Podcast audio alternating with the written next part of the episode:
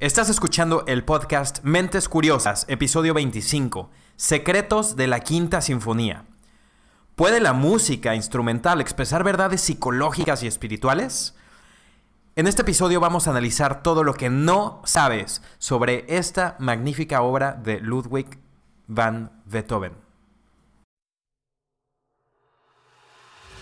Mi nombre es Hans Nolte y esto es Mentes Curiosas, el podcast de las personas que hemos observado que el mundo es increíblemente interesante, los que tenemos un ferviente deseo de explorar y un apetito incansable de sumergirnos en novedosos paradigmas.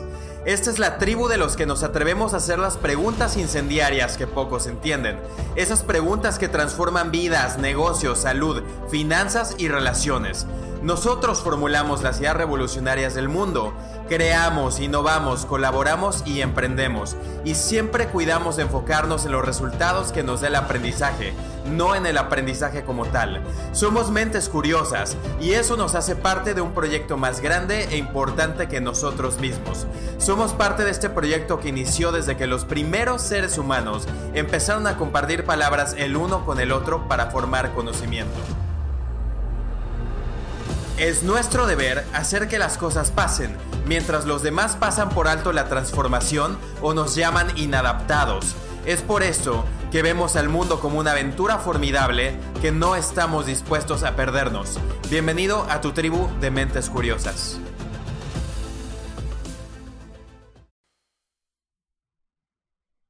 Bueno, mentes curiosas, les quiero dar la bienvenida porque me emociona muchísimo compartir con ustedes este análisis que yo aprendí del doctor Grossman en una presentación en vivo, donde nos explicó exactamente, el, doctor Grossman, por cierto, es una persona que se dedica a analizar y ver qué hay detrás de mucha música eh, europea y americana.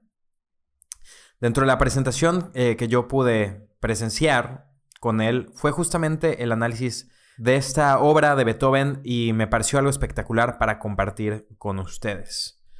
Como todos saben, esta sinfonía, la quinta sinfonía de Beethoven, comienza con cuatro de las notas más famosas en la historia de la música.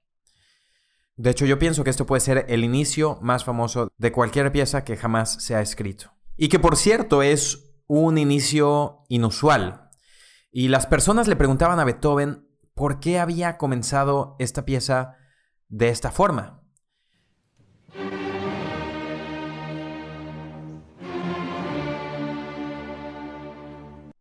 A lo que Beethoven respondió que es el destino, el destino tocando a la puerta. Y considera cómo comienza esta canción, porque empieza de esta forma tan dramática.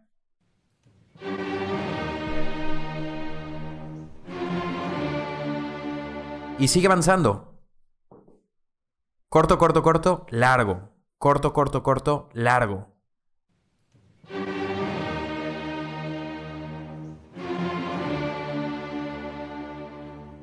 Y luego lo repite tres veces más y tres veces más. Y al final tenemos dos notas extra.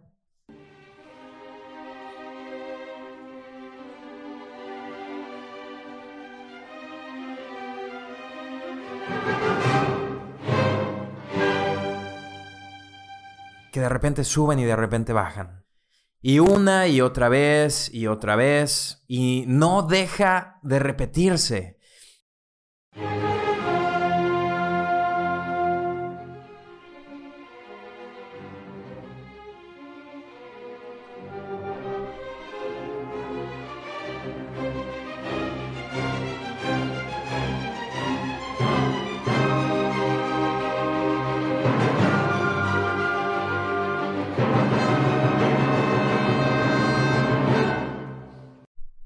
No deja repetirse, el destino es implacable, súper dramático y casi casi enojado, de forma que no podemos escaparlo. Hasta que un poco más tarde, en el mismo movimiento, tenemos la noche. Tenemos cuatro golpecitos nuevo que se agregan y luego finalmente una melodía calmada con cuerdas.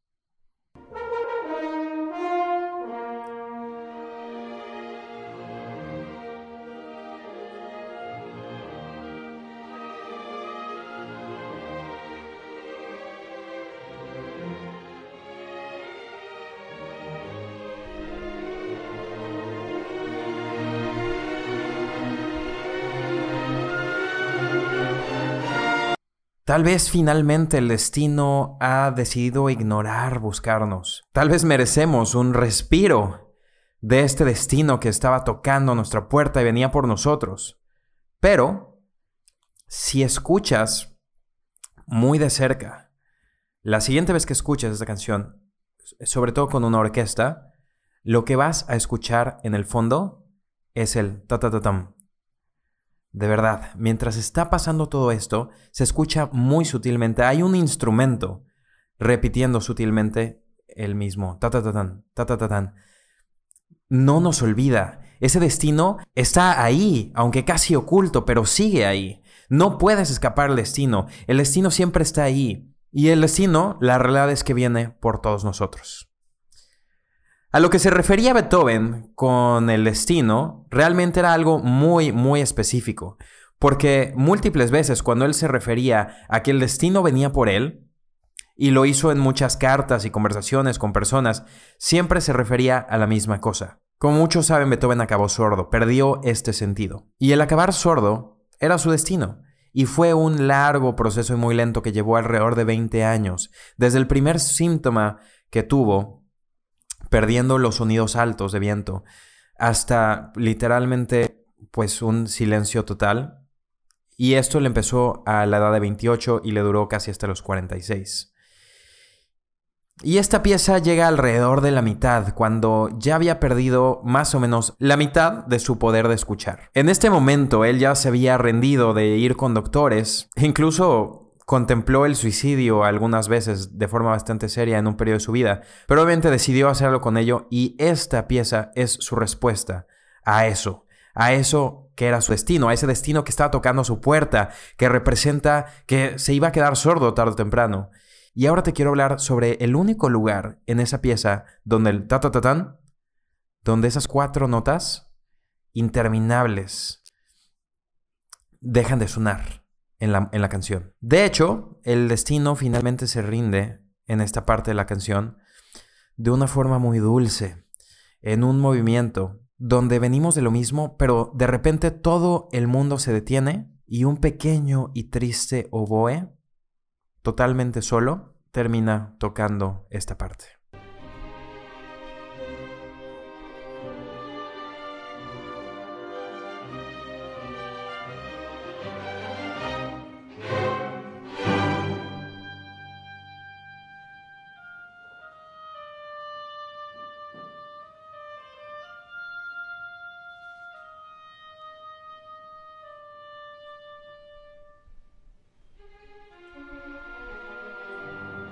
Este es el único lugar en todo el movimiento de 10 minutos donde no escuchas a alguien en el fondo interpretando estas cuatro notas. Repito, aunque sea en el fondo. Y es una parte muy triste que una vez que termina, y muy breve también, empieza de nuevo estas mismas cuatro notas con el destino. Y esta parte es muy interesante, porque de hecho, si Beethoven estuviera en la audiencia escuchando la interpretación de esta pieza, esta es la única parte que él no podría escuchar. Entonces esto es como una especie de metáfora musical que de hecho pues deja de ser una metáfora y empieza a representar su destino ya materializado. Porque él no podía escuchar el oboe en este punto de su vida. Te recuerdo, lo primero que él perdió eran eh, los sonidos altos, los sonidos eh, agudos de vientos, flautas, eh, etcétera, como lo es, por ejemplo, el sonido producido por este oboe. Y finalmente, al inicio del último movimiento, todo es triunfo y optimismo y heroísmo. Inicia con una parte super padre que suena como si las tropas de Napoleón estuvieran marchando dentro de un dentro del país, de regreso a su país y triunfantes. Y entonces escuchas este tema heroico y majestuoso.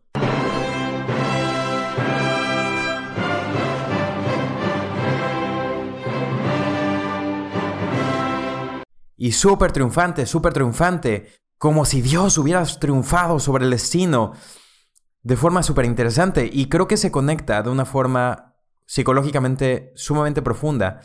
Pero sin embargo, mientras estás escuchando esto, y avanzas un poco, ahí va a estar de nuevo.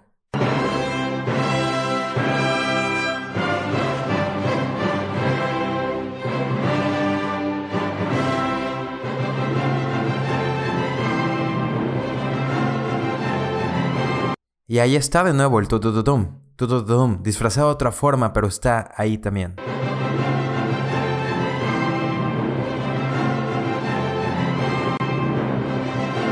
Y lo que creo que Beethoven quiere decir en este momento es que no encontramos la paz ignorando nuestro destino o ignorando lo que nos ha pasado o lo que viene hacia nosotros o las cosas malas que estamos viendo en este momento.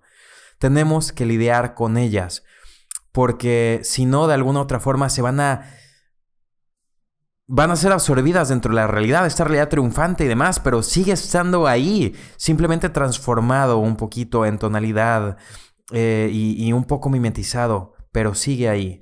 Entonces para mí es una invitación a reconocer qué hay en nuestra vida, observarlo y trabajarlo de verdad, para que de manera definitiva podamos triunfar sobre esto. Y de esta forma, no poniendo las cosas de lado, no ignorándolas, podamos olvidarnos de ellas auténticamente. Lo simpático de todo esto es que Beethoven escribió muchas de sus mejores obras eh, y, tal vez muchas de las mejores obras en la historia de la humanidad cuando ya estaba totalmente sordo. Creo que es espectacular imaginar a alguien e imaginar que la, mucha de la mejor música jamás escrita haya sido compuesta por un hombre que no podía escuchar en ese momento, pero podía escuchar todo dentro de su cabeza. Sin embargo, creo que esta pieza nos ayuda muchísimo eh, a, entender cómo la música instrumental puede transmitir sentimientos psicológicos y espirituales muy, muy profundos. Y obviamente tenemos un punto de vista sumamente interesante del señor Beethoven que nos enseña en esta sinfonía y, lo, y espero que haya sido de gran interés tuyo y no conocieras estos grandes secretos. Mente curiosa, si te gustó este episodio, por favor, te pido que me ayudes a compartirlo en Facebook, en Instagram, por correo electrónico, por donde tú, quieras. Y también, si te gusta este podcast o incluso este mismo episodio, te agradecería de todo corazón que nos compartas, nos dejes un comentario o cinco estrellas en iTunes o nos des follow en Spotify, porque eso nos va a ayudar a llegar a miles y miles de personas más. Ya somos más de 10.000 personas en la comunidad de Mentes Curiosas. Eh, a los seis meses de su creación. Esto me hace sumamente feliz. Te agradezco y voy a seguir con mucho más contenido para todos ustedes. Como siempre te recuerdo seguir expandiendo tu vida y manteniendo una mente curiosa. Te deseo mucha paz, poder y éxito.